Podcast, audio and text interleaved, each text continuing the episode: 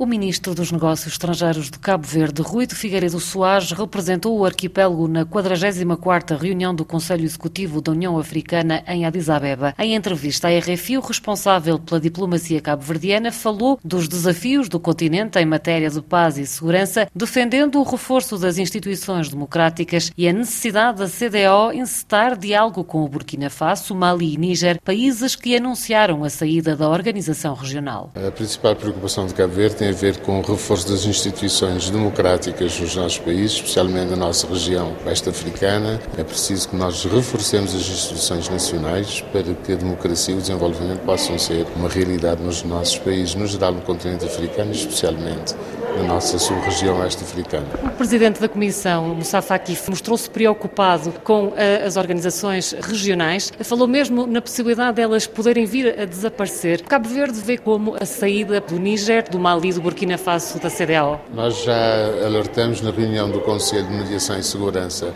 da CDAO, pedimos que todas as partes entrem em uh, num diálogo que seja proveitoso para que se evite a saída desses países, porque isto poderá significar de facto a inclusão de uma organização tão importante como a CDAO. O Presidente da Comissão referiu que é uma das mais uh, dinâmicas organizações subregionais. Uh, será preciso, sobretudo, reforçar o diálogo para que se evitem soluções que comprometem o desenvolvimento regional em África. O senhor estranhou o facto de Moussa Faki não ter falado explicitamente da situação política que se vive no Senegal? A situação política no Senegal é ainda, tem ainda muitas interrogações.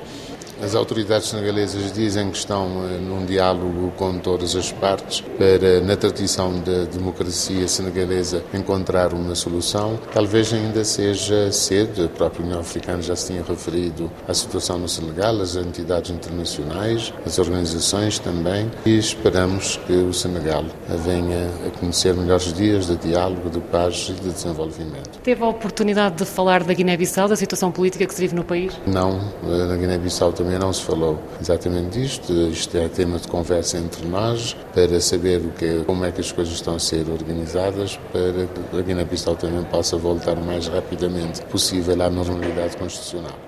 Falou-se também no facto de o financiamento da organização depender em 91% de ajuda externa. Apenas 9% do orçamento vem dos, dos Estados-membros. O que é que deve ser feito, na sua opinião? Os Estados-membros devem assumir as suas responsabilidades. Cabo Verde, apesar das dificuldades que nós eh, temos, assumimos sempre as nossas responsabilidades financeiras e devem ser procurados mecanismos alternativos de financiamento das atividades da própria organização. Estas organizações são organizações pesadas, como sabe, daí a necessidade também de reforma que está na ordem do dia da própria União Africana as reformas que vão ser apresentadas pelo Presidente Paulo Kagame para que, de maneira mais rápida e eficaz, essas organizações, como a União Africana, possam dar resposta aos desafios que têm em relação aos países.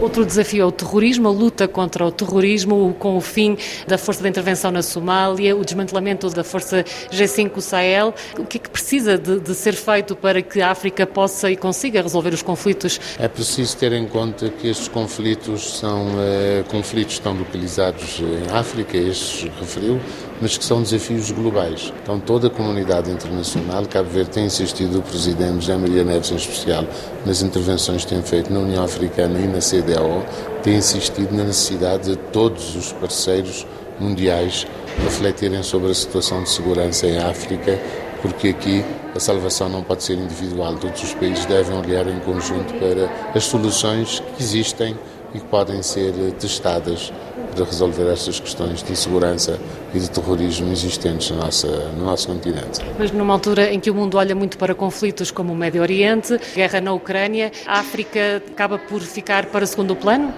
Provavelmente sim, eh, mas eh, pensamos que há desafios de fundo que levam a que todos olhem também para a realidade africana como um grande desafio da comunidade internacional. A questão desta cimeira, a educação, o que é que precisa de ser feito uh, para que a educação uh, chegue a todos?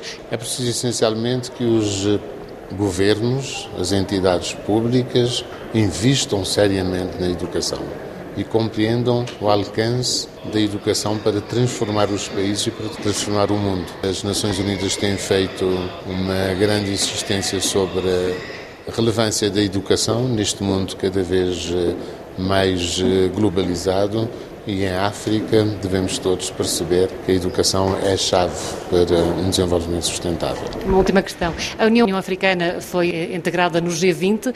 Qual é que é o próximo passo agora da União Africana eh, dentro desta organização?